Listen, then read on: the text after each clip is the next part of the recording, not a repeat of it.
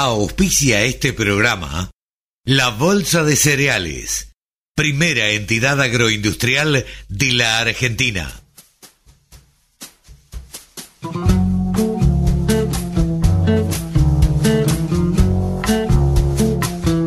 Aquí comienza Nuevos Vientos en el Campo. Hola, hola, hola, ¿qué tal? ¿Cómo les va, mis amigos? Aquí estamos en una edición más de Nuevos Vientos en el campo, por la radio del campo. Sábado a la mañana, domingo al mediodía, aquí estamos, arrancando este programa. Bueno, y la verdad que, ¿de qué más vamos a hablar que Expo Agro? Expo Agro que pasó la semana pasada, del 8 al 11, eh, eh, tuvo un día de lluvia en el medio, eh, pero tuvo, la verdad, una cantidad de expositores como nunca se había, se había visto y que realmente fue para todos los colegas periodistas fue muy pero muy llamativo.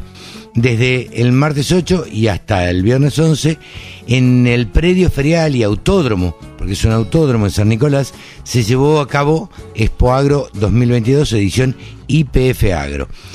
Obviamente esto fue luego de dos años eh, donde todos teníamos ganas de encontrarnos, reencontrarnos, abrazarnos, eh, saludarnos, encontrarnos con, con, los expositores, encontrarnos con, con, los colegas periodistas, con los empresarios, con todo el mundo. Hubo, según las estadísticas, según los números que dieron los organizadores, 447 cotizaciones realizadas. Eh, nada, eh, eh, eh, en todas las empresas. Se superaron más de 600 empresas, como le decía al principio, estuvieron los bancos públicos y privados, entidades financieras, los emiseros, proveedores de fitosanitarios, el sector ganadero, aseguradoras, empresas de energía, proveedores de servicios, bueno, en fin, hubo cualquier cantidad de expositores. todos todos, todos, todos, cuando uno hablaba, hicieron negocios. Todos hicieron muchos, muchos negocios. Así que, bueno, lo único que tratamos nosotros es desde aquí tratar de reflejar todo lo que pasó eh, en Expo Agro 2022. Tuvo ganadería, tuvo agricultura, tuvo de todo, autos, de todo. Así que no te pierdas esta edición que arrancamos de esta manera.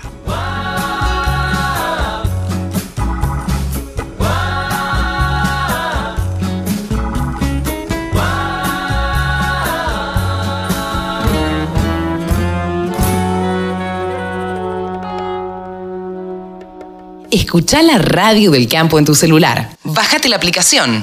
Es re fácil. Ahora estamos en comunicación con Bruno Agostadero, socio fundador de GBS Solar Irrigation System.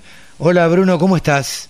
¿Qué tal? Buenas, ¿cómo están? Muchas gracias por la invitación. No, por favor, gracias a vos por atendernos. Y, a ver, en principio, eh, creo que no nos escapamos de la pregunta.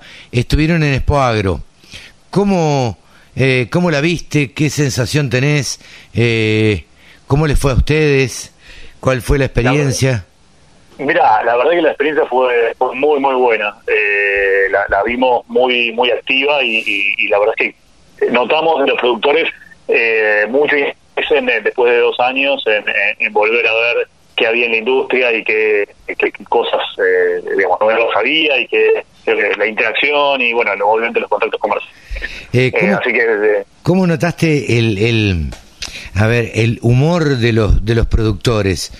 Eh, vos es que hoy me encontré con, eh, con alguien en la calle, que nos habíamos encontrado también en, en Expo Agro, y nada, este país tiene la capacidad de... de un día para otro pasar de la alegría a la tristeza, pero en, general allá los productores estaban contentos, se los veía contentos, exultantes, eh, con ganas de hacer negocios y demás. No sé cómo lo vivieron ustedes. Es así, es así. Es verdad que, en Argentina una semana a la otra parece que puede ser una década a otra, ¿no? Pero, pero digamos, la semana pasada durante Expo la verdad que fue así. Eh, nosotros lo notamos con muchas ganas de hacer negocios, con muchas ganas de, de invertir eh, en, en, cosas, en, digamos, en, maquinaria, en, innovación. la verdad que los vimos como optimistas en ese sentido, que también los precios de, de, las commodities ayudan en ese, en ese humor. por supuesto, probablemente antes de lo que después se supo esta semana, ¿no? Pero en general coincido 100%.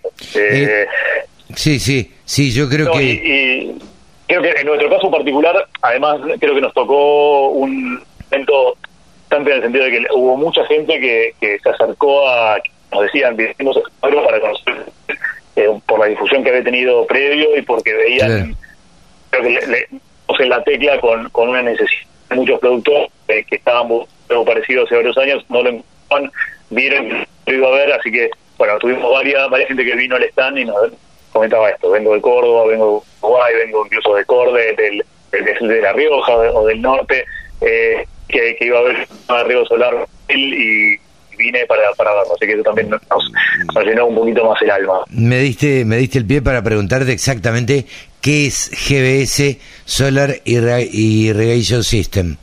Exactamente qué es. Es un sistema de generación solar móvil, eh, generación solar móvil, que, que lo que tiene de reemplazar los equipos para, para mover bombas y equipos de...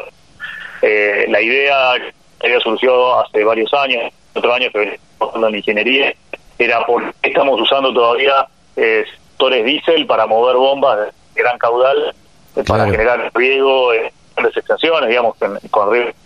El 95% de los equipos de riego en Argentina están conectados como el, el sol, está dando energía, eh, eh, digamos, libre y no la estamos aprovechando. Y, la tecnología de energía solar está disponible en el mercado hace mucho tiempo y es muy confiable, digamos. Sí, claro, claro. Eh, empezamos, es una energía limpia, además. es una energía limpia. ¿Esto es un desarrollo argentino, Bruno?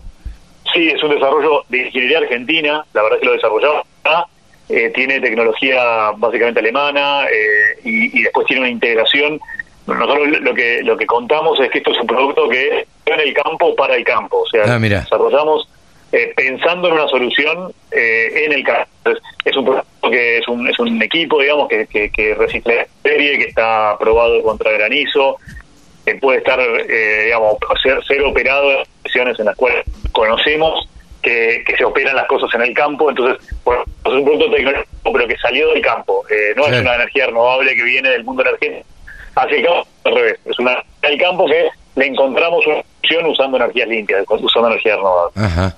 Eh, eh, la información que, que circulaba, dice GBS, es un nuevo paradigma de riego que brinda una solución sostenible a los productores de la vida real a través de un esquema rentable. ¿Por qué es así esto? Porque este, una de las premisas que nos pusimos cuando desarrollamos este producto fue esto el productor no tiene que solamente comprarlo por, por su conciencia ambiental, que, está muy bien, digamos, está la tenga, pero no tiene que ser esa la, la, la, ser que tiene que ser función de costo, porque de hecho lo debería ser. Eh, y eso lo pudimos lograr a través de mucha ingeniería y, un valor agregado, digamos, en dar una solución que le permita al productor bajar su costo de riego por lo menos cinco eh, eso quiere que comprando un equipo de tipo energía solar le va a permitir a través de los próximos 25 años generarse su propia energía y en definitiva generarse su propia lluvia, eh, comprar de forma la lluvia futura de los próximos 25 años sin gastar un litro más de gasoil, eh, sin gastar un más de, consumo de la red eléctrica. Eh, eh, Bruno, yo te creo que creo que te bauticé, me parece que te presenté como agostadero, no sé por qué, porque así lo tengo anotado, pero ahora estaba leyendo bien, eh, tu apellido es Agosta. Agosta, exactamente, Bruno Agosta. Ok. Exactamente. Y sos cofundador de GBS. ¿Junto con quién? ¿Lo hiciste solo a esto? ¿Lo hiciste con otros ingenieros? Somos, somos tres socios, dos ingenieros, eh, venimos de, áreas distintas eh, y, básicamente nos propusimos esta idea, siempre contamos cuando cuando contamos cómo nació esto, esto nació de los, no porque empezamos con la idea de, bueno, ¿cómo puede ser que todavía estemos con combustible de, gasoil para bomba de, riego cuando tenemos la energía solar? La respuesta era, no se puede, no, no se puede usar los paneles, porque y un montón de explicaciones desde el punto de vista eléctrico, electrónico, eh, desde el punto de vista agronómico, Eh, y verdad que cuando uno se pone a pensar cómo resolver los problemas, al final le va encontrando soluciones ¿no? Y eso es un poco lo que, lo que logrando.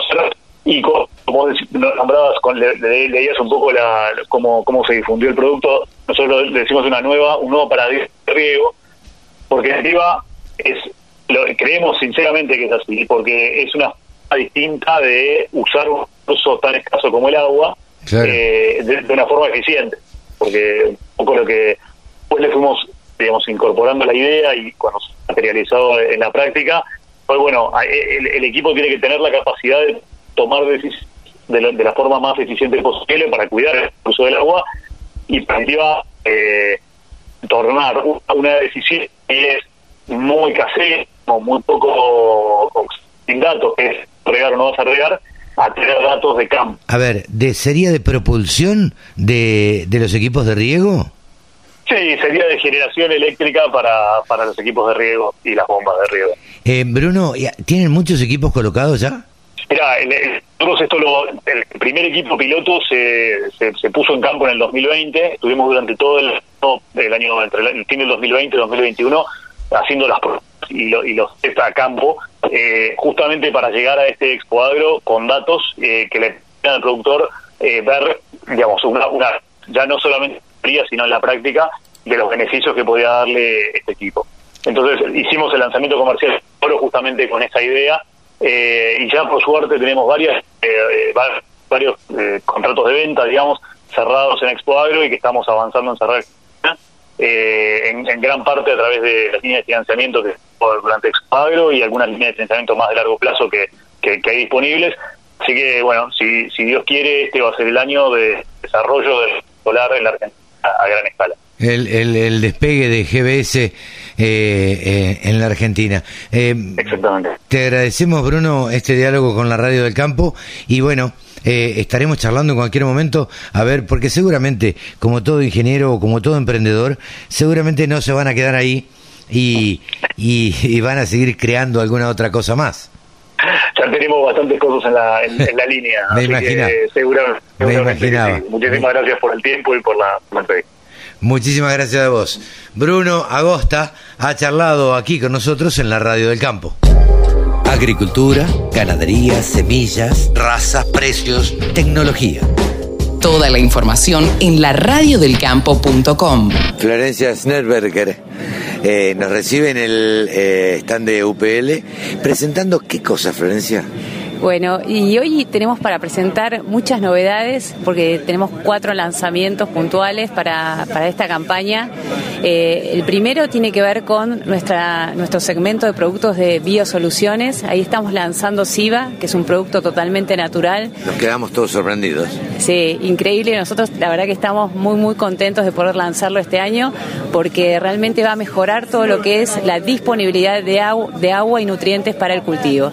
Es el producto en, en lo que es BIOS. En lo que es eh, productos de protección de cultivos, estamos lanzando un tratamiento de semillas para cereales de invierno, que es eh, un fungicida que se llama ranconatrio, que es una eh, triple mezcla, o sea, contiene tres principios activos y bueno, desde ahí estamos trabajando con todo lo que tiene que ver con el manejo de la resistencia y después asociado a Novozymes, que tenemos un, acuerdo con ellos, estamos comercializando todo lo que es el portfolio de Nitragin y este año va a haber dos lanzamientos puntualmente. Uno eh, directamente para el productor, que es Jumpstart, que esta es una tecnología que vamos a usar con Optimize 2, que es un producto que ya estamos comercializando. Jumpstart es un producto que va a mejorar lo que es eh, el desarrollo radicular, es, un hongo que se llama penicillium, así que ahí no solamente en combinación con el Optimize 3 vamos a mejorar todo lo que es la nodulación, sino también el desarrollo radicular y y un posterior mejoras en el rendimiento del cultivo. Y el otro producto dentro de lo que es el portfolio de Nitragin es CTS 200 Duo, que es eh, un producto para lo que es tratamiento de semilla profesional, que también es el primer coinoculado eh, que va a tener todo lo que es los Rhizobium más azospirillum. Así que también van a trabajar conjuntamente lo que es una excelente nodulación y un excelente desarrollo de raíces. Así que esas son las novedades que hoy estamos anunciando acá en, en Expo Agro y que van a, eh, van a ir lanzándose en la medida que transcurre el año productivo. Me imagino que a lo largo del año van a tener cada una su, su lanzamiento, pero evidentemente muchas novedades de un año para otro. Eh, lo que te pregunto, vos tenés muchos años de, Expo Agro. Contame cómo la ves a esta Expo Agro después de dos años de no haber tenido este, exposiciones. Bueno, la verdad que estamos todos muy contentos porque, como vos decís, eh, estuvimos con, mucha restricción de, poder eh, presentar las cosas cara a cara y, sobre todo acá en el sector de agro es algo que para nosotros es clave. Si bien desde la compañía nunca perdimos eh, la generación de vínculos a través de todo lo que es digital, para nosotros es importantísimo poder estar hoy acá presentes y, poder contar presencialmente todas las novedades que tenemos para, para esta campaña. Sí, tomar contacto con, con los productores, con, con los colegas y, y, demás, eso para nosotros era sumamente importante, incluso te lo digo desde el periodismo también, ¿no? Y de las comunicaciones, me imagino. Sin duda, sin duda. Y, y, también para desde la compañía, o sea, desde UPL estamos trabajando junto al productor, así que eh, hoy tener esta posibilidad de, de, de, la presencialidad para nosotros es mucho más fácil y si bien consideramos que tanto lo presencial como lo digital van a convivir, estamos muy contentos de, de que hoy haya un panorama mucho mejor al que teníamos anteriormente. Florencia, muchísimas gracias. No, muchas gracias a ustedes. Todas las voces, todas las opiniones. La campo.com Así es, vamos para adelante con el micro de ovinos. Porque bueno, ya eh, todos los sábados hemos incorporado a Javier Lauría, que es el periodista que más sabe de ovinos en la Argentina. Entonces lo tenemos con nosotros, son algunos de los lujitos que nos damos acá en la radio del campo. Hola Javi, ¿cómo te va? Carlitos, qué placer saludarte. ¿Cómo andas? Pero muy bien, por suerte. Gracias a Dios, todo en orden, eh, todo tranquilo, con las repercusiones lógicas de, de Expo Agro. Viste que eh, es, medio una caja de resonancia todos los marzo, cuando se hace Expo Agro, después queda la, primero la previa, después la, la durante Expo Agro y después todo lo que deja Expo Agro, la noticia que deja, en fin. Eh, pero la noticia también es eh, eh, la presencia de los ovinos en Expoagro. Eh, eso es lo que te convocó a, a, ir allá y bueno, nos cruzamos un ratito en la sala de prensa y este, lo suficiente como para saludarnos. En general, uno está trabajando y fuerte en Expoagro. Es cierto, la verdad que fue, y, y empiezo de atrás para adelante, eh, ver a tantos colegas que estaban trabajando a full eh, me pone muy contento, mucha afluencia, más de 100.000 visitantes pasaron por Escuadro. Sí. Y la verdad que ver el trabajo, o sea, los periodistas estaban eh, entusiasmados, todos en general en la sala de prensa, vos veías, respirabas adrenalina. Sí, sí, sí. Eh, lo cual está bueno. Eh, yo creo que estamos viviendo una transición desde lo periodístico en cuanto a, a la forma de trabajar. Los periodistas empiezan a, o sea, hace un par de años que empiezan a ayudarse más porque la no posibilidad de viajar abrió un juego para los periodistas para eh, compartir información. Eh, sí, totalmente. Apoyado por algunas personas que han hecho, han, han armado grupos de WhatsApp y los han liderado eh, de forma muy, muy respetuosa para con la gente para que se mantengan en línea, porque si no, cualquier grupo ya sabemos que se desbata. Pero eso hay que también mencionarlo porque si no, no sería posible. Eh, muchos grupos se han roto por, por diferentes razones y algunos de periodistas tienen un auge muy bueno y muy fuerte. Así que sin duda, sin duda. La verdad que la verdad que encontrarme con muchos con muchos colegas eh, fue muy entusiasmador para o sea, entusiasmador no sé si es una palabra que existe o la sí la pero a... la inventamos es muy entusiasmador porque nos abrazábamos nos saludábamos nos preguntamos por cómo andaban nuestras familias y qué sé yo la verdad es que para todos fue eh, gratificante la verdad que volver a encontrarnos fue gratificante. Lástima el día de la lluvia, pero bueno, ya es medio un clásico que, que haya un día en Expo Agro que se suspenda por lluvia. Eh, pero la verdad es que eh, daba, daba gusto recorrer, daba gusto este, andar caminando entre, entre los plots, entre los stands y demás. ¿Cómo, ¿Qué presencia tuvieron los ovinos en Expo Agro? Los ovinos si bien tuvo, tuvieron poca presencia, tuvieron, o sea, fue interesante que estuvieran, que dijeran, acá estamos. Bien. Estaban en una ubicación estratégica, linda ubicación, porque la verdad que no, no, no la llegué a recorrer toda la muestra, fue un solo día y es enorme. Y bueno, yo no llegué a los ovinos. claro, bueno, zona, o sea, vos tenías zona ganadería, zona maquinaria agrícola, zonas varias, eh, galpones. Esto era en la zona de ganadería, en, un, en una de las esquinas de ganadería, cuando vos venías por esa calle importante, no sé si es la principal o no, este que prensa entraba por ahí y enfilamos hacia la izquierda, zona ganadería al fondo, Sí. te encontrabas ahí a los ovinos, cruzando la calle te encontrabas a los vacunos. Ah, mira. Eh, había presentes razas como Dorper, Hampshire, eh, Pampinta, principalmente. Eh, las cabañas que estuvieron presentes fue la callejera, las mil y una. Y bueno, ahora se me borra la cabeza la otra. Pido disculpas porque estoy tratando. Hay Claudio Colato con Nuevo Milenio. Ahí está. Ok. Así que Bien. Así que estaban estas razas, principalmente carniceras, salvo la pampinta, que es doble propósito, carnicera barra lechera. Eh, no había gran cantidad de ejemplares, pero tampoco había gran cantidad de ejemplares de las otras, ra- o sea, de las otras especies. No te Sí, encontrabas, tipo 50 Hereford. Había eh, cuatro limusín, había un par de Brangus, así que la presencia, si bien es chica en cantidad, porque tampoco es que es un entorno mm, tan ganadero como o sea, como más que para eh, mostrar a las razas. Y fue bueno, fue un balance interesante el encuentro de muchos y hablaba con los que estuvieron ahí, los ovejeros que estuvieron ahí con eh, José Latesa, con, bueno, me crucé a Ignacio Rodríguez Vidal de Cabañas del Impenetrable, que está organizando su remate para el 9 de abril, con Claudio Colato de Nuevo Milenio, que fue uno de los impulsores de la raza Dorper, con él estuvimos charlando mucho sobre el Dorper. Eh, lo que estuvimos conversando, entre otras cosas, es cómo le falta todavía al Dorper expresar su potencial en el país. Claro. Que eso, teniendo en cuenta, el año pasado se firmó el estatuto que le dio lugar a la raza como asociación y está habiendo remates muy interesantes que se están organizando. y De hecho, hay uno en unos minutos, ahora de tardecita, hay un remate.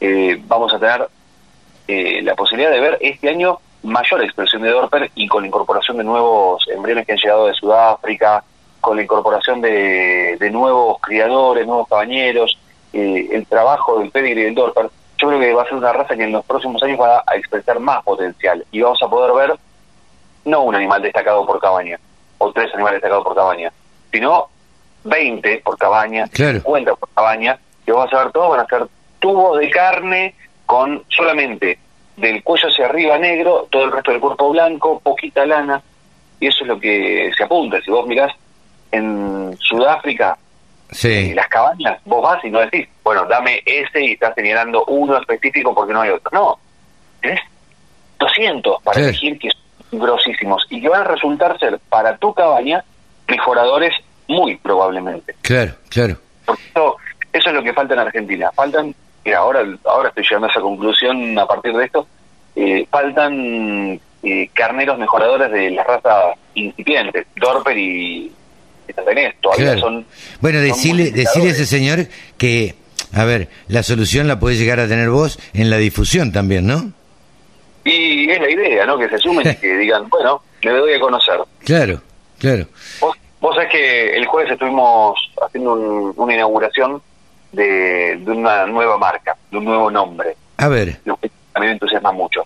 Eh, mm, se me ocurrió entre que bajé del avión volviendo de Patagonia, de ver muchos, muchos ovinos, sí, y, y el camino a casa, después charlando con, con mi pareja, con, con mi mujer, sí, eh, charlamos y encontré que en el avión pones el, el celular en modo avión. sí.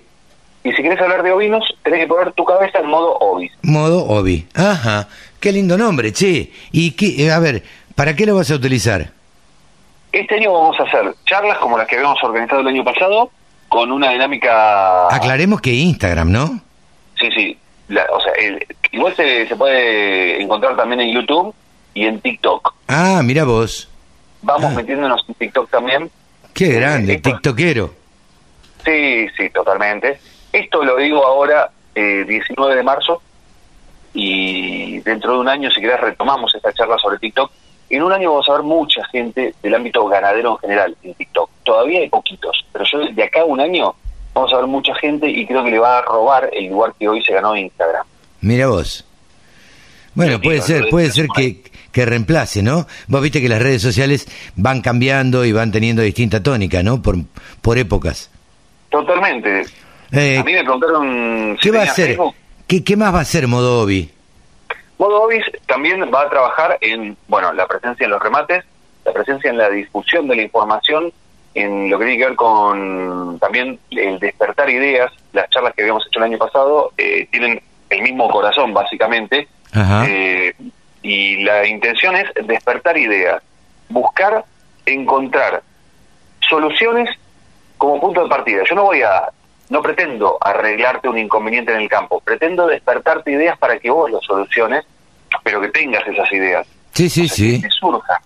Y, ya no, no, no había lanzado la, la propuesta, que ya había hablado con tres o cuatro, le conté la idea y me dijeron, te acompaño, te sponsoreo, quiero ser parte porque eh, sintieron muchos que es una vidriera para darse a conocer porque lo vino, la realidad es que es eh, no solamente es animal menor por el tamaño o por la, cantidad de ejemplares que hay en el país respecto de, otras especies, sino también porque están muy en las penumbras, esto lo tengo que decir sensatamente. Sí, sí, eh, sí, sí, no ha tenido el desarrollo que, que ha tenido eh, otras otras razas o este otras especies, mejor dicho. Tal cual. Pero bueno, ya es hora que despegue, ya es hora, el otro día lo hablábamos con varios también en Expoagro, eh, ¿cuándo va a ser la hora de, del ovino? ¿No? ¿Cuándo, ¿Cuándo le va a tocar la hora al ovino y, y que nos acostumbremos a comer este un, rico borrego? Oh, no te puedo explicar. Eh, al respecto vengo charlando mucho con Juan Luis Uccelli. Ajá el máximo referente del sector porcino y estamos haciendo unos informes, se viene el segundo, estamos trabajando en el segundo informe y él me decía, la gente tiene que empezar a comer ovino, si come porcino y antes comía 3 kilos, que prácticamente de esos, de esos 3 kilos todo era chacinado, ahora sigue comiendo esos 3 kilos de chacinado, pero le agrega otros 17 de carne de diferente, en diferentes formatos. Sí, claro, claro. Pero bueno, se tiene que se tiene que desarrollar, lo decimos siempre. Eh, contá con la radio del campo eh, para Modovi. Buenísimo, buenísimo. Perdón, estaba tomando líquido porque estoy con la garganta un poco cansada. Bueno, eh, no te quiero cansar más. Eh, nos despedimos hasta la semana que viene, Javi. Claro que sí, estaremos presentes todos los sábados como de costumbre, Carlito. Javi Lauría, el periodista que más sabe de ovinos, ha pasado aquí en la radio del campo. El campo es el motor del país. Prende ese motor. Prendete a la radio del campo. ¿Cómo nació la idea de hacer este acuerdo con el INTE con el INTI? Bueno, nació cuando el instituto encaró junto a la Red de Seguridad Alimentaria un estudio sobre la sustentabilidad de, la producción de carne en Argentina. Ahí se convocaron a 45 científicos argentinos agrupados, valga la redundancia, en cinco grupos, liderados también por una figura relevante. Y resulta del mismo, eh, vimos dónde nos apretaba el zapato, dónde estamos haciendo las cosas bien y eso debía tener una continuidad, no solamente efectos informativos, también sirvió como argumentación principal para la posición argentina en la COP26, pero lo importante es el seguimiento y el seguimiento ya tenía que ser con mediciones en el lugar y de ahí nace este proyecto junto al INTI y LINTI que también ambas entidades estaban involucradas de alguna forma en el estudio previo. Entonces, el frigorífico Logros había iniciado para su empresa eh, un estudio de este tipo y nosotros decidimos que había que escalarlo. Entonces, así que llegamos a este convenio donde están involucrados más de 30 plantas frigoríficas y sus abastecedores pensando en 5 o 6 este, productores modales por cada frigorífico, 5 por 30 son 150, 180 sistemas de producción. Entonces estamos valorando toda la cadena, desde el nacimiento del ternero hasta el corte de carne envasado al vacío entregado en algún mercado externo como en el mercado interno. Y ahí nos va a dar una idea de los de impacto sobre gases de efecto invernadero, agua, etcétera. Esa información, ¿cómo juega, digamos, a la hora de insertar la carne argentina en cualquier otro mercado? Bueno, es una información sumamente potente. Eh, uno, para ser empleada para informar a la opinión pública nacional, como a la opinión pública internacional, y defender la posición de, la, de, la, producción de carne argentina, donde se la atacan los distintos foros internacionales, donde se juegan muchos partidos. ¿Hay antecedentes de este tipo de estudios en otros países que sean como competidores de Argentina? No tenemos eh, la certeza de un estudio tan completo como este. Y lo que quiero destacar que se utiliza metodología aprobada internacionalmente, es decir, que podemos ser comparables con cualquier país. Bueno, cambiando un poquito de tema, este, ya estamos este, casi por iniciar la CIAL América que, se hace por primera vez en Estados Unidos. Cuéntenos un poquito cuál va a ser la participación del IPCBA y cuáles son las expectativas.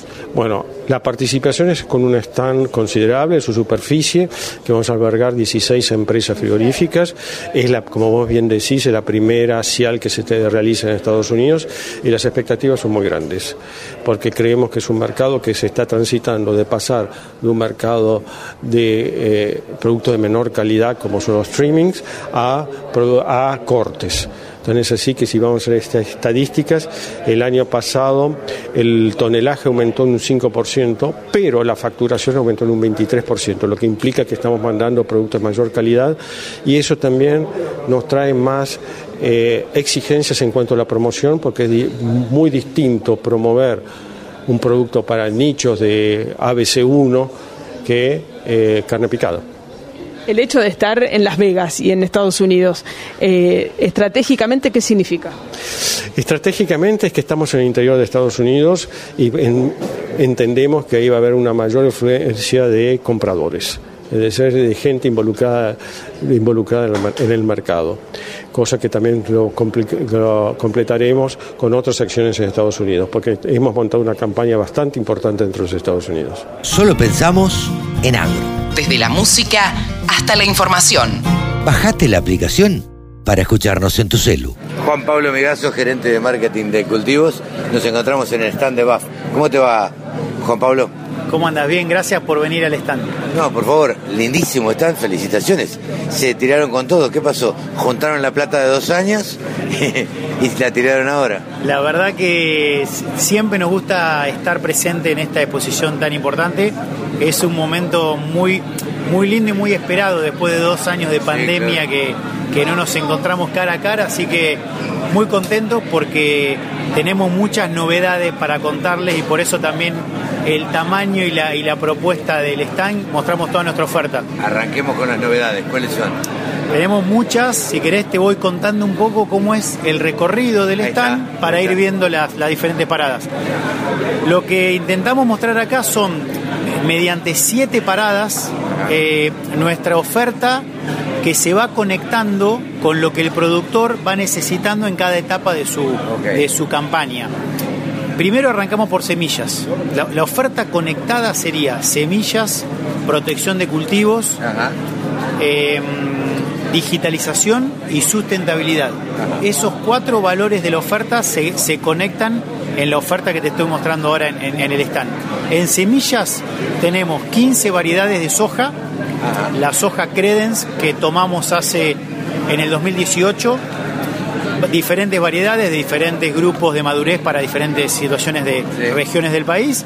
El año pasado lanzamos dos variedades, dos, perdón, dos híbridos de maíz eh, con tecnología BT Triple Pro, así que también muy interesantes, muy buenos para zona núcleo maicera, núcleo Córdoba, Santa Fe, esa zonita, muy interesante y vamos a seguir sacando más líneas. Y la última novedad que la vamos a lanzar este año, girasol. Ah, un girasol Clearfield y también vamos a tener más novedades con respecto a esta, a esta paleta. Contame de las otras estaciones. Después tenés otra que es digitalización. ¿Qué es? Digitalización, te vamos a mostrar todo lo que tiene que ver con producir de manera más eficiente. Hoy la verdad que la digitalización la podemos encontrar en el celular, en el auto, en todos lados y eso nos simplifica y nos hace mucho más eficiente. De hecho, vos con el pronóstico del tiempo podés decir, bueno, no voy este día, voy tal otro, ganás calidad de vida. Bueno, Sarvio, que es nuestra plataforma digital, lo que hace es, tiene dos diferentes eh, aplicaciones dentro de la, de la estructura. Una es la de Scouting, que lo que te permite es identificar malezas, identificar plagas, identificar eh, enfermedades con una foto del celular. Vos sacás una foto, te la identifica y crea una red de una comunidad de alarma. Dice, che, en esta zona está viendo tal maleza. Perfecto. Field Manager, que es la otra, la otra función que tiene Sarvio, junta toda esa data, más la data que ya está cargada. Sarvio es una plataforma que nosotros venimos desarrollando desde mucho tiempo, que en el mundo tiene más de 2 millones de usuarios en 120 países. Toda esa información la utiliza en algoritmos, en, en simulaciones de manejo para ayudarte a vos a manejar un lote. Por ejemplo, vos le cargas que sembraste tan variedad de trigo, con tal cura semilla, el, el- el sistema tiene el pronóstico del tiempo, tiene la carga de enfermedades de la zona, lo que va a venir, las predisposiciones eh, predisponentes, y eso hace que a vos te diga, bueno, aplica en una semana. Yo siempre digo que no reemplaza al agrónomo, sino que le da una mano muy importante en, el- en cuanto a seamos más eficientes en el manejo. Eso es un poco Sarvio. Y después, en lo que es protección de cultivos, tenemos tres lanzamientos muy importantes. Uno, un fungicida, que es el fungicida Melira, que es de la familia Revisol, que es un triazol nuevo que nosotros estamos incorporando al mercado.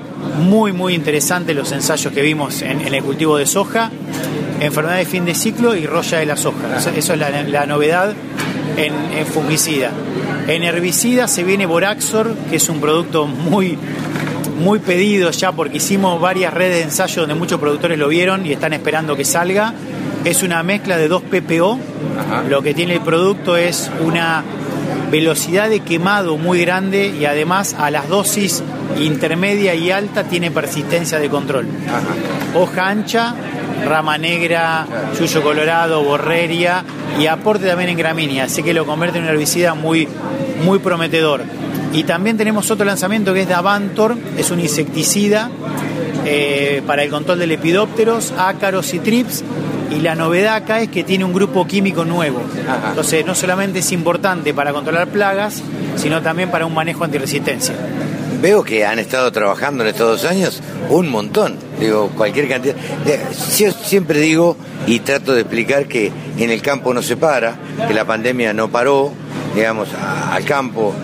Siempre digo que las vacas hay que ordeñarlas todos los días y que cuando hay que sembrar se siembra y que cuando hay que cosechar se cosecha. Esto lo sabemos solo los que andamos en el campo. Pero independientemente de eso, digo, los departamentos de investigación y desarrollo de empresas como BAF, evidentemente siguieron trabajando y siguieron trabajando con todo. BAF es una empresa eh, netamente investigación y desarrollo, o sea, todo lo que hace lo hace con base científica y de investigación. Invertimos más de 2.2 millones de dólares por día en investigación y desarrollo, o sea, eh, se invierten más de 900 millones de euros al año en investigación y desarrollo, o sea, es una base muy importante para nosotros y, y sí, como vos decías, no paramos. De hecho, eh, en los próximos cinco años tenemos pensado lanzar 20 productos. Así que eh, somos de las que en este empresas, momento se están desarrollando. somos de las empresas que más eh, lanzan. Eh, te quería preguntar, te saco un poquito de, de lo que han eh, presentado acá, el stand está espectacular. Digo, vos venís a todas las Expo Agro, el año pasado no se hizo. ¿Qué notaste en los productores? Porque yo veo un stand con cualquier cantidad de productores que evidentemente están haciendo consultas, están hablando con los ingenieros y demás. ¿Qué, qué pulso notaste en los, en los productores?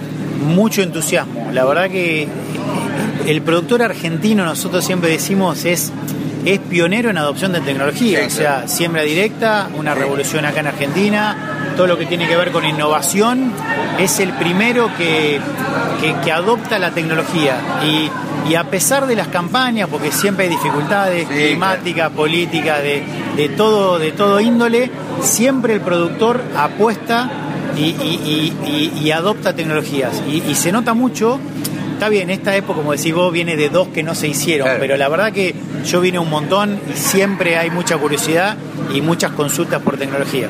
Eh, contame cómo ves Expo Agro en general. La veo muy bien.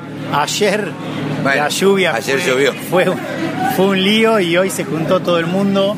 eh, no solamente de que iba a venir hoy, si que venía ayer tiene que venir hoy, pero la veo muy bien, la veo muy con muchas novedades, con mucho entusiasmo, con mucha predisposición a que el productor haga bien las cosas y, y para eso estamos las empresas. Lo- Sí, creo, claro. que, creo que hay una soluciones. creo que hay una demanda social que, que hay que hay que eh, atenderla y nosotros estamos para brindar soluciones y para que el productor sea más eficiente y no solamente produzca más sino que mejor Juan Pablo, te agradezco muchísimo y nos encontramos en cualquier momento. Gracias a vos. Un abrazo.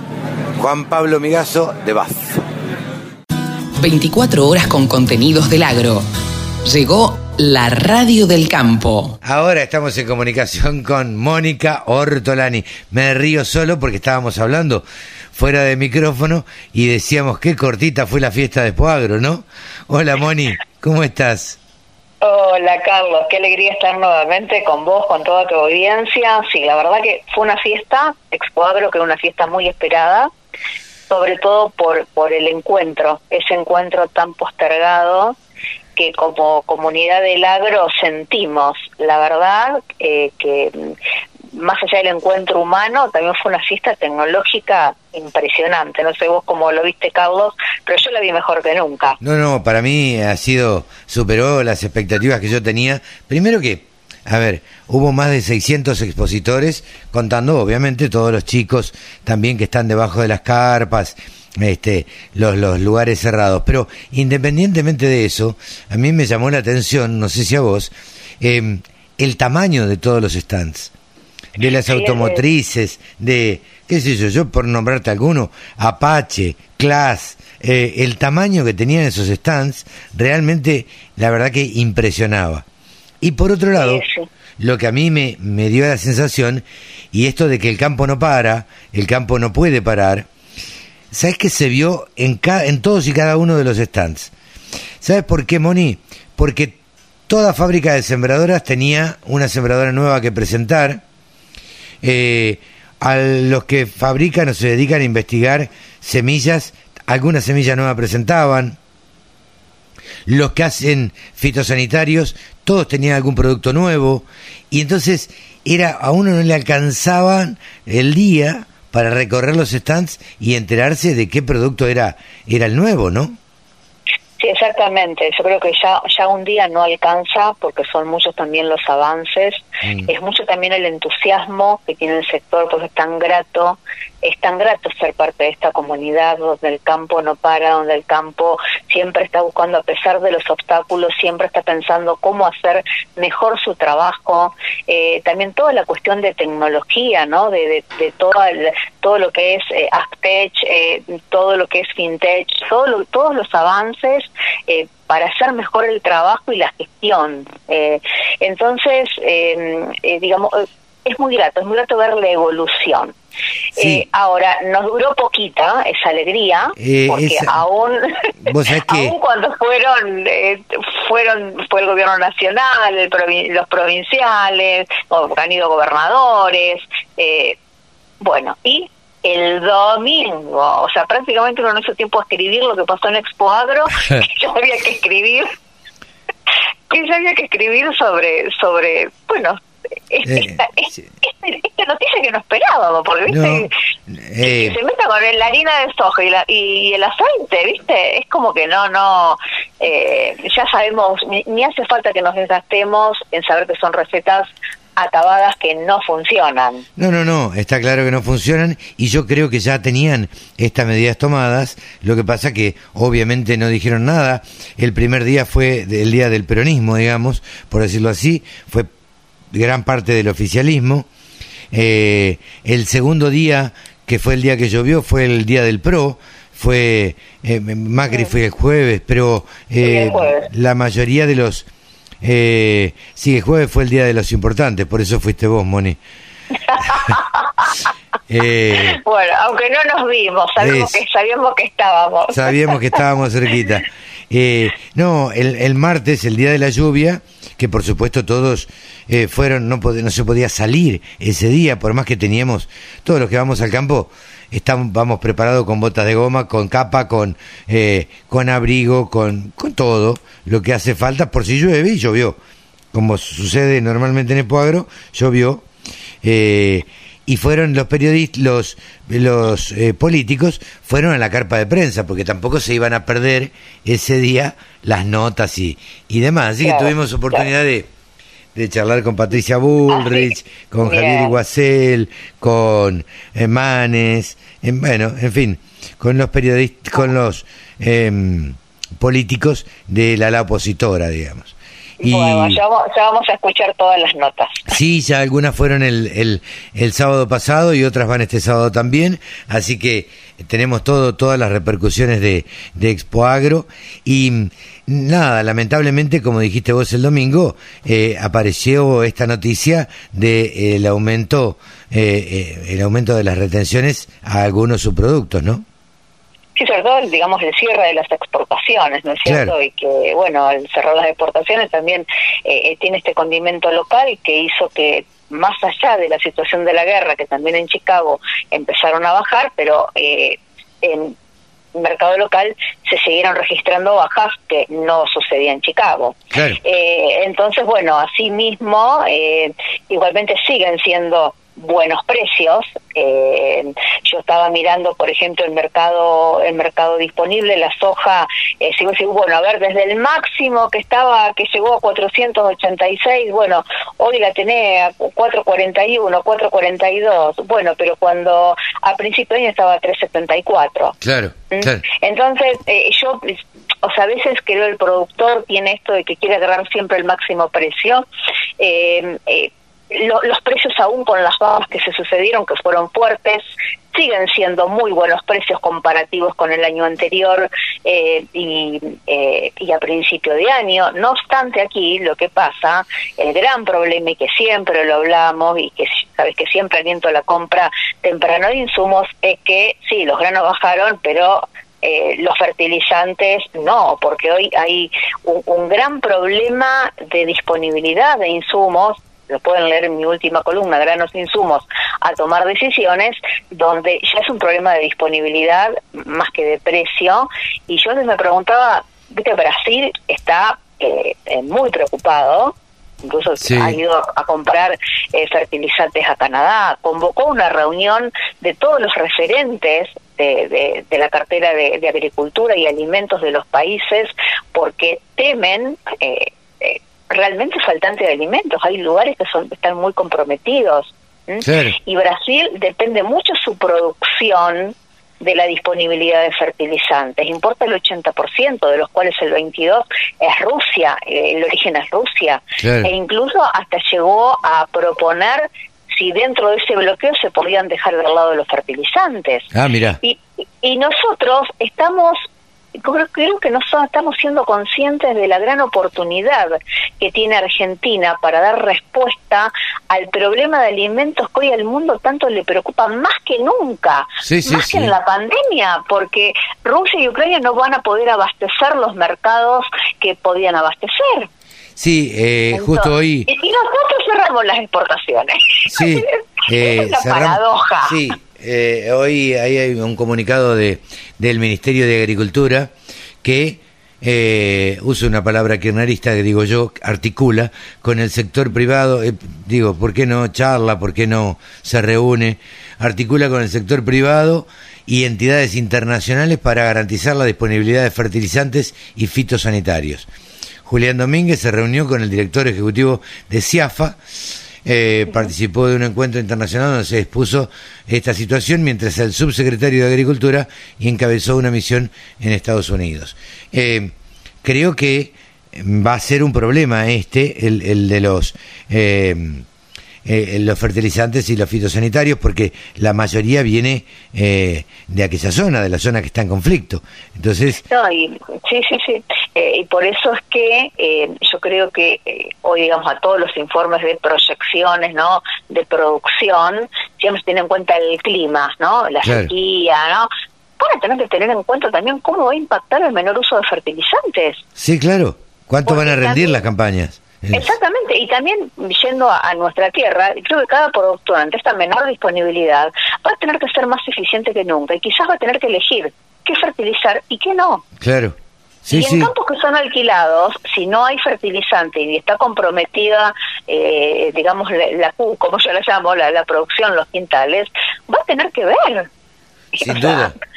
Va, va a impactar porque se ven comprometidos los márgenes. Así que eh, a tomar decisiones, a no dormirse, yo siempre aliento el tema de, de- de los insumos eh, y, y bueno, aparte que hay eh, un crédito, el crédito, digamos, cada vez eh, va a estar más restringido porque absorbe todo el Estado, así que eh, a cerrar negocios, llegó para eh, darle el mejor valor posible, llegó las dos caras de la moneda, los, los insumos y también los granos.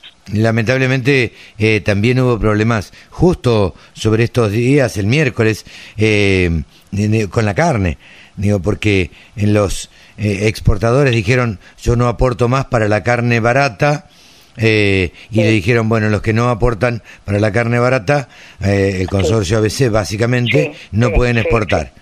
Entonces, la verdad que ese tipo de aprietes yo pensé que ya los habíamos dejado de lado en el gobierno, pero o, mejor dicho en el país, pero parece que siguen existiendo. No, y parece que no se aprende. No, no, no, no. Que no, no se aprende porque aparte también es menos dólares para para es menos ingresos de divisa y, y, y, en realidad eh, si no se exportan no entran no entran dólares. Entonces es un contrasentido aparte con el sector eh, digamos casi el único sector que provee el el 80% de las divisas y el saldo exportable de divisa, ¿no? porque entre exportación e importación eh, creo que mejor si el 80 o el 90% eh, lo aporta lo aporta el sector agropecuario. Perdón que no tengo la cifra exacta pero creo que eran 43 mil millones de dólares.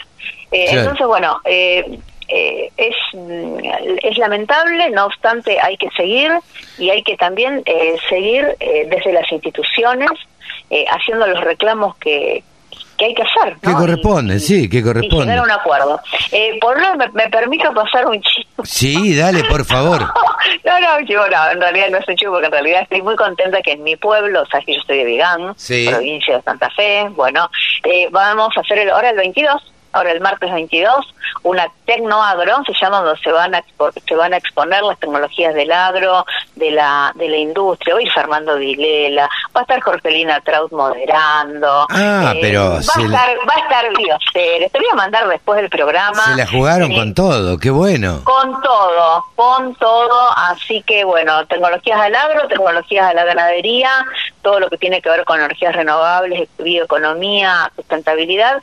Y voy a integrar un panel de mujeres donde eh, bueno va a estar eh, eh, Piru Giraudo, Ana Clara de la Valle de la Bolsa Federales de Comercio, eh, eh, Laura Baima también de, del gobierno provincial, así que bueno, un honor que en mi pueblo... Qué bueno, qué grande Vigán. Alternativa, una, una iniciativa de la comuna de mi pueblo y la verdad que una alegría que me hayan convocado. Qué grande, qué grande Vigán. Así que bueno, contanos todos, ¿cuándo es entonces? Recordarlo, invitemos a la gente. Perdón, el 23 de marzo. 23 de marzo. 23 de marzo. Bueno. Te voy a mandar el programa, es sumamente rico, porque va a tener una parte de, exposición, va a tener una parte de conferencias con, eh, con paneles y, muestra estática. Bien.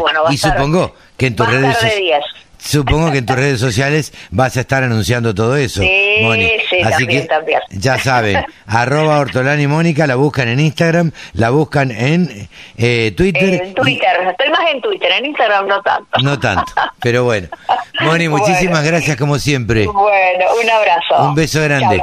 Mónica Ortolani, titular de www.tonicaonline.com.ar ha pasado aquí en los micrófonos de la radio del campo. Solo pensamos en agro. Desde la música hasta la información. Bajate la aplicación para escucharnos en tu celu. Un clásico para nosotros en Expo Agro es venir a visitar el stand de un amigo, de Carlos Castellani, el stand de Apache. Hola Carlos, ¿cómo te va? Buen día. Muy bien, muy bien. Volvimos después de la pandemia, dos años sin Expo Agro. Y como vos dijiste, contento también nosotros, uno mismo, de estar acá, de tanto tiempo. Este, un poco en marzo, donde es el comienzo del año y los productores les gusta venir y están viniendo a full, salvo que ayer diluvió, eso sí, pero bueno, hoy, hoy no sabes la cantidad de gente que está entrando todavía. Terrible, impresionante. Es por eso, por el, el interés que hay de ver también después tanto tiempo, los adelantos, las novedades de las fábricas y los fabricantes, los industriales también, de, ver, este, digamos, demostrar todo lo que estamos haciendo y cómo tratamos de presentar nuevos productos o, hacer adelantos en los productos que tenemos. Y bueno, la verdad que eso es útil para ambas partes, ya nos conocemos tanto también. Y Argentina este, en eso, en la maquinaria agrícola, estamos marcando una línea en siembra directa, que el 90% de lo que se siembra es siembra directa y no hay otro país que siembre tanto en siembra directa. Y que eso hace ahorrar este, fertilidad y humedad y conservación de suelo y un montón de, cosas. Suelo, exactamente. Así que en eso estamos siempre contentos acá de estar eh, allegados al campo, ¿no? Ser clientes del campo. Carlos, eh, yo digo que, a ver, había mucha ansiedad, si se quiere, de parte de los productores, de parte de los empresarios también, y también digo que el campo no paró en el tiempo de pandemia, el campo no puede parar. Como yo siempre digo, la vaca hay que ordeñarla los días, hay que sembrar cuando hay que sembrar y hay que cosechar. Ninguna duda. Ahora, las fábricas tampoco se quedaron paradas. Tampoco nos quedamos paradas. Eh, la última Expo Agro fue en el 2020. Son cuatro días. Un día arranca, el segundo mejor, el tercero mejor y el cuarto un poco menos. se suspendió la última fecha, pero uno de los tres días restantes llovió también y se suspendió también. Así que, este, y después de eso, nosotros tuvimos casi un mes sin trabajar este sector. Los fabricantes de maquinaria agrícola nos dijeron no se puede trabajar. Y bueno, ahí este, una incertidumbre total hasta que bueno, en la Cámara se hicieron gestiones y todo y se nos nombró actividad esencial como muchas otras. Hicimos un protocolo nosotros en Apache por lo menos muy exigente también en nuestra fundición y la verdad que vinimos trabajando bien con este, con seguridad, bueno, tuvimos algunos casos de COVID, pero pocos dentro de la fábrica. Este, y bueno, y seguimos nuestra tarea y el hombre de campo también siguió comprando porque de alguna forma la cosecha la siguió teniendo. Este, la inflación hace que no quiera tener reserva de valor, que con a veces no se podían comprar, a veces moneda constante, el peso argentino se devaluaba, se quiere comprar bienes, muchas veces vehículos. Sí, insumos, bienes, algo. Eh, algo que con un plazo, y ahí el tema lo traslada a nosotros, el riesgo, ¿no? Pero bueno, nosotros tenemos que acopiar los materiales, aunque tengamos un año de ventas, que a veces pasó eso, como un año de ventas o más en algunos. Y entonces ahí ya tenés una preocupación también porque uno no sabe qué puede pasar en tres meses, cinco meses. Pero bueno, estamos siempre poniéndole, apostándole. Nosotros estamos cumpliendo 65 años este, este año, el primero de diciembre, y estamos con un, con un stand realmente muy grande, muy lindo. Se nos ha elogiado en muchos lugares este tema, con máquinas que son muy importantes y sobre todo reconoce, se reconoce la marca, ¿no? Apache como hace tanto tiempo y siempre estuvo con fierro fuerte, con hacíamos antes rastras, sembradoras, arados y muchos te dicen no lo podía romper y bueno, y a cabo de los años se nota la bondad de un producto cuánto te dura y ahora estamos con lo más moderno de todo, con las sembradoras. Ahora, lo que sí, eh, este año ustedes vienen, como la mayoría de los colegas, eh, a presentar una máquina, este, una nueva máquina, eh, la 99000. ¿Qué, ¿Qué características tiene esta máquina respecto de las otras? Es una máquina que se pliega, que tiene tres módulos y dos se pliegan hacia adelante, desde arriba del tractor, este, y que eso también hace que se traslade después de terminar el trabajo, que trabaja muy bien, que este tipo de máquinas a veces en las puntas no podía entrar y nosotros hemos encontrado un sistema hidráulico que es sencillo, que es seguro y que se dice que tiene, digamos, una penetración importante en todo el ancho de la máquina. Eh, o sea que está muy bien lograda. Esto tiene 4.000 hectáreas ya en distintas zonas, en el Chaco, en Salta, en Buenos Aires, en Entre Ríos. Y bueno, y hoy la presentamos y después tenemos que hacer todos los dispositivos y empezar a fabricarlas de a poco.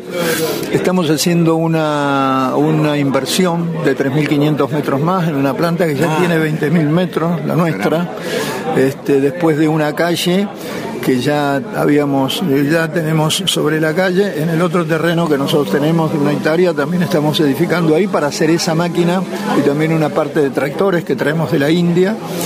Este, así que esta tiene también un despeje muy importante, alto desde abajo, para poder hacer algunos cambios que a veces se necesitan hacer, y en otras máquinas que está muy abultada todos los, los, este, los mecanismos, es muy compacta. Eh, y bueno, este, tiene una capacidad de tolva, tiene una tecnología que va aumentando siempre. Eh, realmente que muchos que compran, que los precios también van subiendo de valor, pero que muchos que compran la máquina sostienen que le hace ahorrar en semillas, en, en bien sembrado también, en producción y en la tecnología que tiene y en la información que le da. Este, digamos, una suma muy importante como para que se amortice tranquilamente en el plazo de tiempo de la compra. Esto, esto quiere decir, y esto demuestra también lo que decíamos hace un rato, que durante la pandemia eh, Apache, como otras empresas, no pararon, siguieron, siguieron desarrollando, siguieron investigando, siguieron haciendo pruebas. ¿Qué dice el productor que ya compró esta máquina, o por lo menos las que ustedes fabricaron para prueba? ¿El común que es El productor, claro, el productor que opina, el que la está usando, el contratista. La verdad que las máquinas que tenemos nosotros hoy son muy consistentes y anchas también, que hoy se buscan gran cantidad de, labor, ¿no es cierto? Esta que tenemos acá tiene 21 metros, por ejemplo, de ancho, pero no es tan cómoda al transportarla. Entonces, bueno, hay gente que tiene toda la, eh, la producción en sus campos y que la prefiere. En cuanto a esta máquina nueva, como te decía, también hay que, se puede mover tranquilamente de un lote a otro, entonces está muy contento habla muy bien. Por supuesto que siempre hay este, cosas que te preguntan, que te dicen, que si hay un sistema diferente. Por eso yo digo, la sembradora es lo más complicado que hay porque tiene este, muchas distancias entre surcos para hacer, quienes quieren sembrar a una distancia, quienes quieren sembrar a otra, este, la penetración que pueda tener, la fertilización que se le pone. Este, abre el surco, pone la semilla, lo cierra en las malezas o en el rastrojo anterior y después la fertilización también y tiene una gran capacidad de tolva. Y bueno, eso los productores este, son fierreros como en los autos, se hacen, algunos son apachistas por nosotros, ¿no? Y, la verdad que acá los vemos y, somos realmente ya este, conocidos y, de todos los tiempos, ¿no? Y gozamos de una confianza importante, eso es muy importante porque uno es lo que hace. Sí, Lo nuestro es la sembradora, por ejemplo, ¿no? Y como el que hace autos o el que hace este, heladeras y depende de eso. Y entonces te tienen, tenemos que lograr y tenemos en la fábrica toda una, una cantidad de personal que tratamos de que tengan una, un aprendizaje muy bueno porque hay que también para ser operario hay que tener una preparación también, ¿no? Hoy los operarios y los este, técnicos que nosotros tenemos, ingenieros, este, tienen que estar a la altura de las circunstancias para el campo del mundo, porque nosotros también estamos exportando. ¿A dónde están exportando, Carlos? Y sobre todo en Bolivia desde siempre también en Uruguay, pero Sudáfrica, este, donde ya nos van a ir seis de estas máquinas nuevas que vamos a hacer. Hay más de 200 sembradoras nuestras en Sudáfrica, que somos ahí los únicos argentinos que pudimos hacer pie en Sudáfrica debido al concesionario que tenemos, que el producto es muy importante, pero hay que hacerlo reconocer por quien tiene llegada ante, la, ante el, productor, ante el agro, ante la colonia de esa. La verdad que ahí este, tenemos realmente un mercado muy bueno, también en como te dije, en Bolivia, estamos mirando Paraguay. Hay muchas máquinas nuestras también en África, pero que después tenés que seguir, tenés que conseguir el concesionario y poco a poco vamos a ir este, también incrementando la exportación, si Dios quiere, ¿no? Si Además, Carlos, que eh, la labor no termina simplemente en vender la máquina, después tiene que haber un seguimiento y este y, una cobertura en caso de que se rompa una pieza, de que falle una pieza. Totalmente, aparte también este una nueva modalidad muchas veces para distintas semillas, para distintas formas de cultivarlo, este, y hay que estar en contacto y eso siempre es, hay un ida y vuelta entre los productores y los concesionarios y nosotros que nos va marcando hacia dónde tenemos que ir también, este, y eso se reconoce, digamos, de que uno esté siempre en lo último. Y hoy hay mucha tecnología en la sembradora. Este, desde que nosotros tenemos un sistema de dosificador mecánico de plano inclinado, que realmente muchos lo prefirieron siempre, pero que hoy también avanzó lo neumático, y nosotros tenemos dos opciones, uno con Matermac y otro con Precision Planting, que son de avanzada, que la gente lo reconoce también, que son incorporaciones que agregan valor también a la máquina. Precision Planting tiene una tecnología muy buena en el mundo, está reconocido y nosotros acá en la Argentina somos uno de los que estamos este, sacando nuestras máquinas, que no todos los fabricantes pueden hacerlo según la composición de su máquina. ¿no? Carlos, eh, además de tu función de directivo titular de Apache, eh, has cumplido un rol social, digamos, dentro de la, dentro de la política. Ha sido director, ha sido diputado, ha sido director del el Banco Provin, Banco Nación. Eh, ¿Cómo ves el país? Dame una opinión. Bueno, lo veo hoy con bastante producción, como te digo, en estos temas sectoriales. Me preocupa mucho a mí siempre el país, este, la inestabilidad que tiene en el orden económico, fundamentalmente, que la consecuencia de eso es la inflación de un 50% más los intereses están en 25 o 30%, entonces eso favorece la venta. Pero sabemos que es una situación un poco irreal, que este, eso, que como una familia, un país tiene que ser consistente y gastar menos de lo que se recauda. Tener moneda sana, una soberanía comienza en un país por tener una moneda sana y no echarnos las culpas sobre quién aumentó, quién no, porque siempre hay distorsiones a veces de los precios y no es que aumenta el precio, es que baja el valor de la moneda, ¿no? Así que mi reflexión es en eso. Nosotros hace 60 o 70 años que la Argentina se viene empobreciendo ¿no? o no está siendo calificada en el mundo o prestigiosa en el mundo como fue a principio de siglo que era quinto en el mundo. Yo creo que puede volver porque uno es hace según lo que haga te va a ir a nosotros nos fue bien, como te decía, pero después no fue mal y hoy tenemos esa consecuencia que no podemos bajar la inflación y que hay tantos planes sociales y que hay un nivel de pobreza importante. Y la inflación al que más castiga es a los que menos tienen. Todos somos perjudicados porque uno va al mundo y una comida o una cosa con la plata nuestra es muy poco lo que podés hacer. Este, entonces uno quisiera tener la, energía puesta en consolidarse este, en lo que uno hace, en producir mejor y en vender mejor, y no en especular. Y uno tiene que especular porque cuando hay inflación, vos no sabes si lo que vendiste lo vas a poder después fabricar de nuevo. fabricar de nuevo, Todas esas cosas te quitan eso que uno Así que yo lo veo de esa forma, más allá de quién esté hoy o quién no esté. Yo soy más vale un, eh, un hombre de extracción liberal, siempre lo fui, estuve como diputado desde la UCD, hoy estaba más en el PRO. Este, pero me interesa que el país eh, pueda encaminarse hacia eso porque es bueno para todo, ¿no? Y en el mundo entonces te ven un poco mejor también. Carlos, muchísimas gracias. Bueno, muchas gracias, es muy amable. Carlos Castellani, titular de Apache, aquí en los micrófonos de la Radio del Campo. Exposiciones, muestras, rurales, novedades.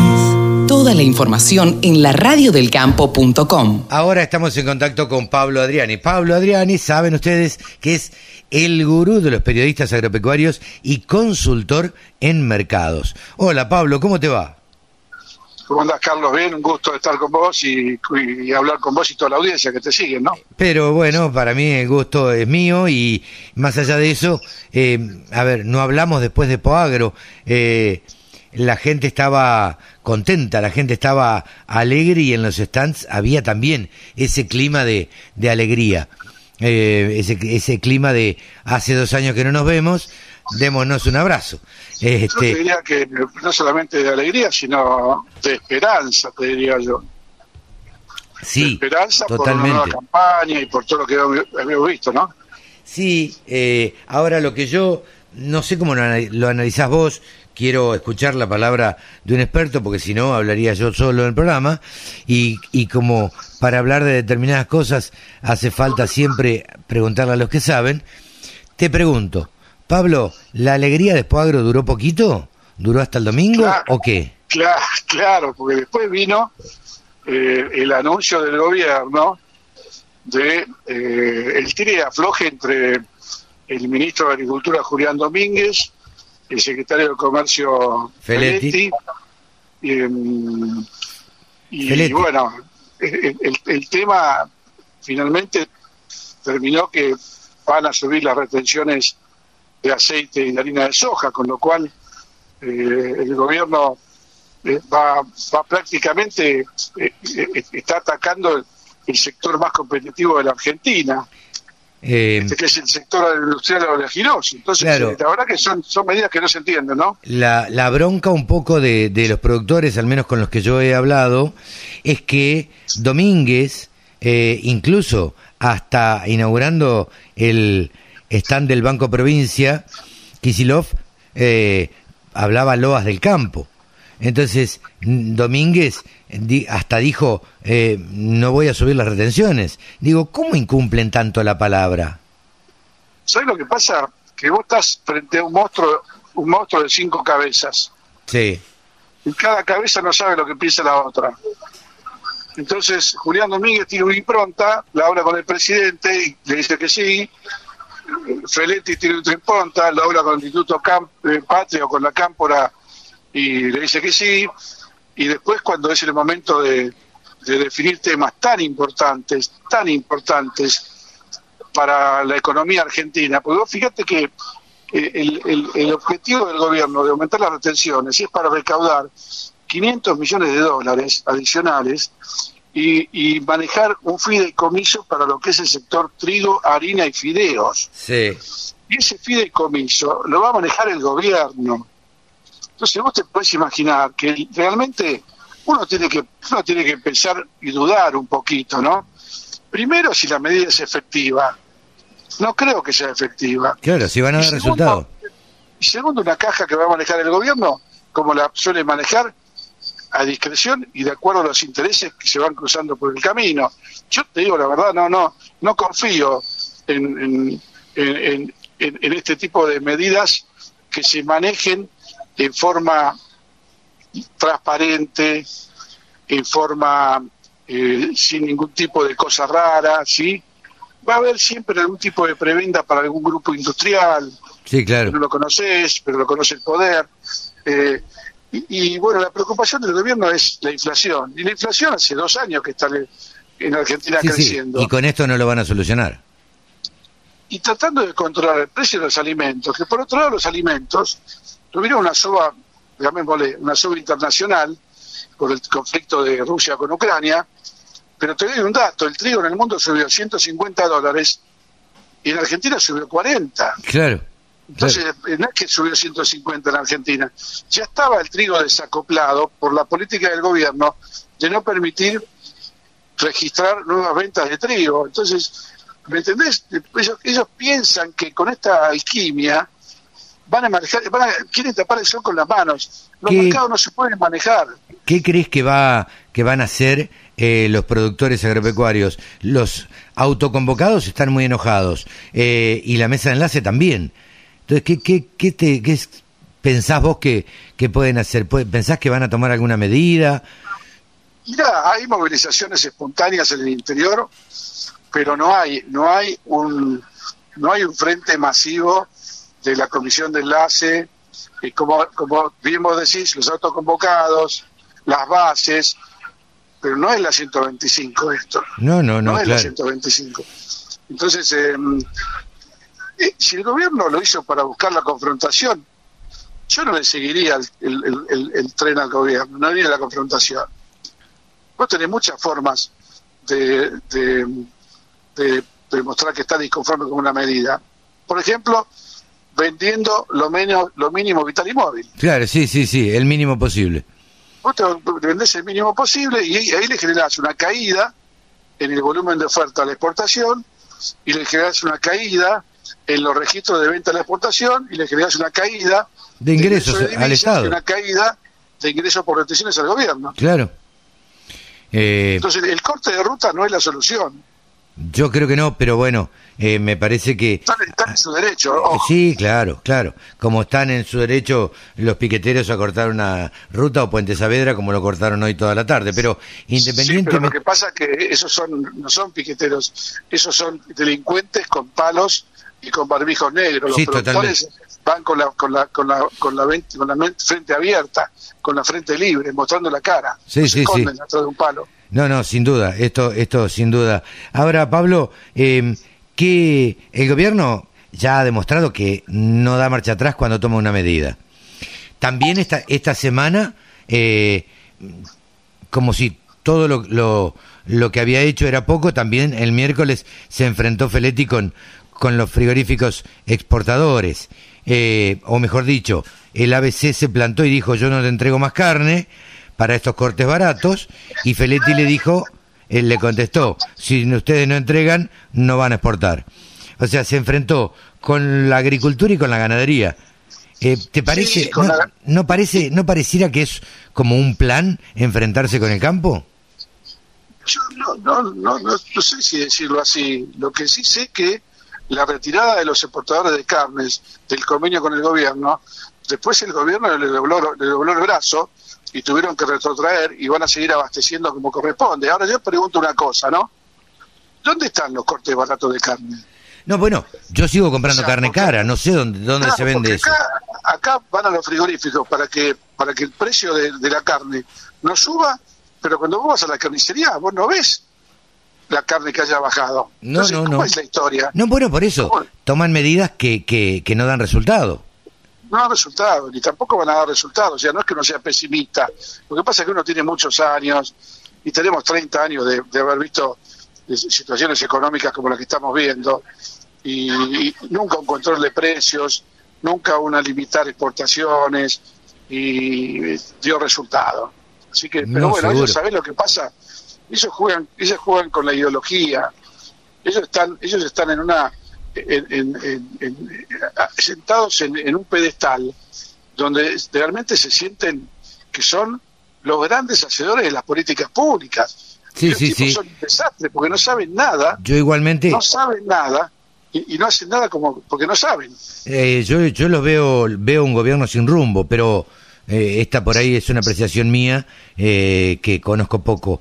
Eh, pero bueno, me parece que están como desorientados, como perdidos y además tienen una interna feroz, feroz adentro del gobierno. Sí, la interna, pero ¿sabes lo que pasa, Carlos? Falta un año y, y medio para empezar con la previa de las elecciones del 2023. Sí, claro. Entonces, eh, es mucho tiempo para perder con tiempo con internas, ¿sí? Sí. Es mucho tiempo para no tomar las decisiones de fondo que hay que tomar. Porque acá me parece que la estrategia del gobierno eh, de acá a las elecciones me- va a ser lo que si yo llamo el plan aguante. El plan aguante voy a aguantar, voy a aguantar hasta que llegue y tratando que no se me desmorone toda esta estructura que tengo que se está desmoronando, ¿no? Sí, sí, sí, totalmente. Eh, eh, y, y especular con que tengan cierto cierta esperanza de poder competir en las próximas elecciones, pero falta mucho para, para eso, falta mucho, están preocupados por la interna, la oposición está preocupada por quién va a salir en la cabeza, quién va a salir segundo, Sí. falta una eternidad y, y va a pasar mucha agua bajo el puente en la Argentina y en el mundo, que te van a cambiar la foto todos los días. Entonces, Sí, este, sí, a ver, de hecho, eh, ya apareció, como decís vos siempre, un cine negro que es eh, el, el- el- el ataque de Rusia a Ucrania, con lo cual que se veía venir, que estaba en algunos planes, pero eh, nadie pensaba que se iba a dar. pongámosle que pensaba que se iba a dar. Sí, bueno, Nadie eso. pensaba que el gobierno ruso iba a atacar blancos civiles como está atacando. Totalmente. Ese es el, ese es el gran Entonces, problema. Es una cosa de mucha gravedad. Eh, y, los, y los mercados están muy sensibles a todo. Hay una, una noticia de que Rusia, Putin se va a reunir con, con el presidente de Ucrania, Zelensky, Sí. y los mercados bajan. Sí, claro. se, se diluye la noticia y el mercado sube. O sea, en Chicago tenés un, un, un- un sub y baja, una montaña rusa, que lo ves todos los días. Sí, sí. Sí, yo y- creo que Sí. Y esto va a marcar, va, está marcando el, el ritmo económico de- del mundo prácticamente. Totalmente. O sea, acá el mundo entra en un proceso inflacionario. Las grandes potencias como Estados Unidos, Europa, hasta China, hasta Rusia, hasta la India, todos entran en un proceso inflacionario que no están acostumbrados y no saben cómo manejarlo. Sí, claro, claro. Pero bueno, habrá que, que esperar y ver qué es lo que sucede con el devenir de los días, Pablo.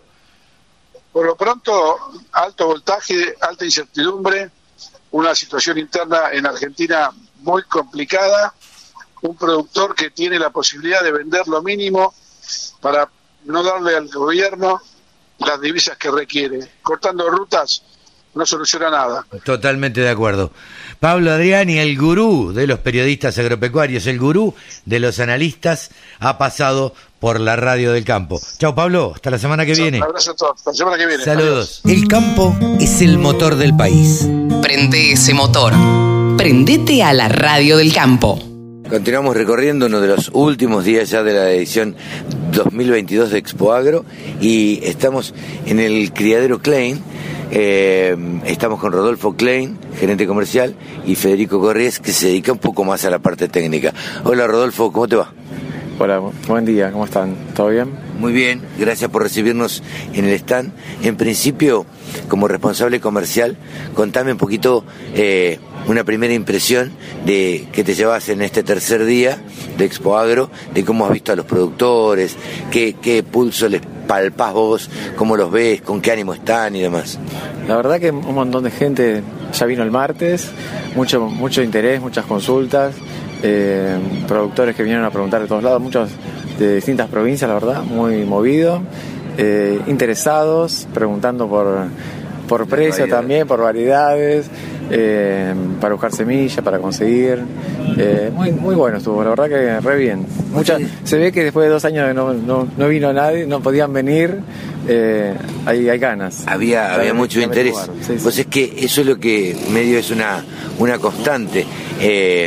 La, la sonrisa muchas veces de, de un productor, las ganas de charlar, de mirarte a la cara, de, de encontrar, de saludarte. Eh, decime, Federico, ¿con qué variedades se presenta Klein, eh, siendo casi eh, o el único semillero exclusivo de trigo en Expo Agro? Mira, como ya hace varios años que venimos a Expo Agro, eh, Criadero Klein tiene bien acostumbrados a los productores de trigo a traer novedades. Entonces, esta campaña eh, estamos proponiendo un, eh, un ciclo intermedio largo, se llama Klein Seleño. ¿Para y qué zona? es- en realidad es para distintas zonas. Eh, lo que tiene como particular este trigo, que tiene una tecnología que tampoco es común en, en el trigo, en el mercado de trigo.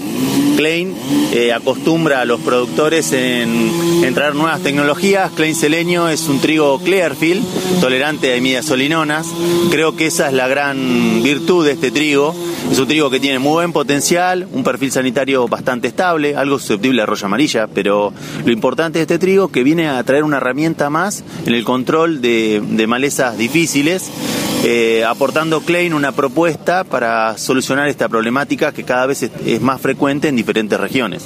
Bueno, ustedes se han caracterizado por investigación, por los 100 años que tienen y, demás, en estar en constante evolución y en constante investigación de las variedades que le van mejor a cada zona, donde se produce más rinde y, demás.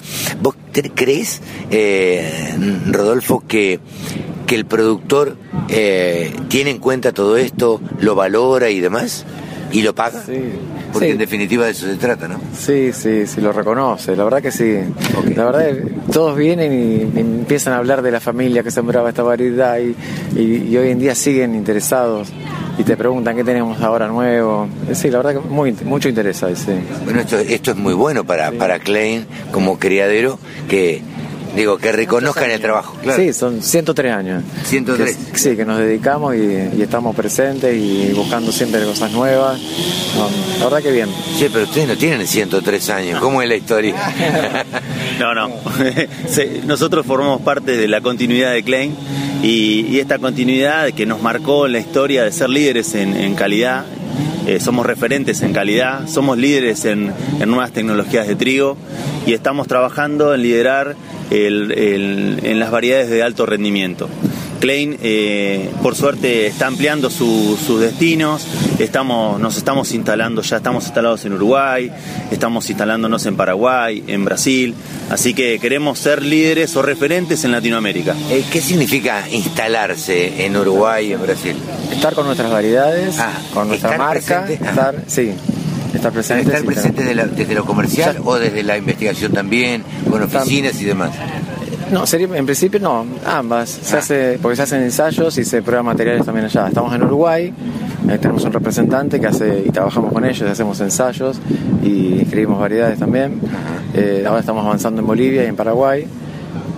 Siempre tenemos una, un- una firma asociada que está trabajando con nosotros, pero se- la comercialización es con la marca Klein. Eh, Te pregunto vos que te dedicás a la parte más técnica, eh, ¿es complicado ir a otro país y tener que inscribir estas variedades y demás?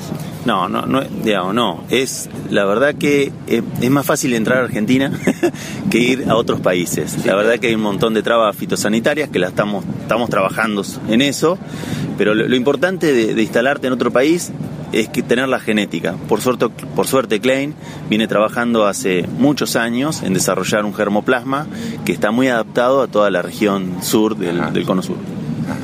Bien, eh, como una conclusión así, eh, Rolo, em, ¿qué podés eh, comentarnos o qué podés decir de, de los productores, de, de- Bueno, ya está terminando la expo, queda prácticamente un día. ¿Qué, qué conclusión sacan? Yo- a ver, perdóname, nadie viene a hacer demasiados negocios en algunos casos. Eh, ¿Ustedes concretaron alguna operación? Eh, ¿cómo, cómo, ¿Cómo viste? Sí, la verdad que sí se concretaron algunas operaciones, sí.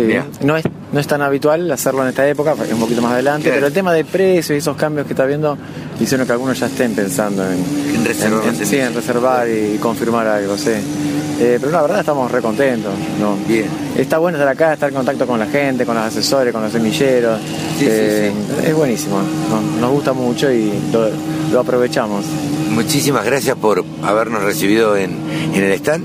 Le deseamos el mejor de los éxitos. Y bueno, nada, nos veremos el año que viene, si Dios quiere, ¿no? Por supuesto, gracias por pasar como todos los años. Bueno, muchas gracias. Gracias. Adiós. Todas las voces, todas las opiniones.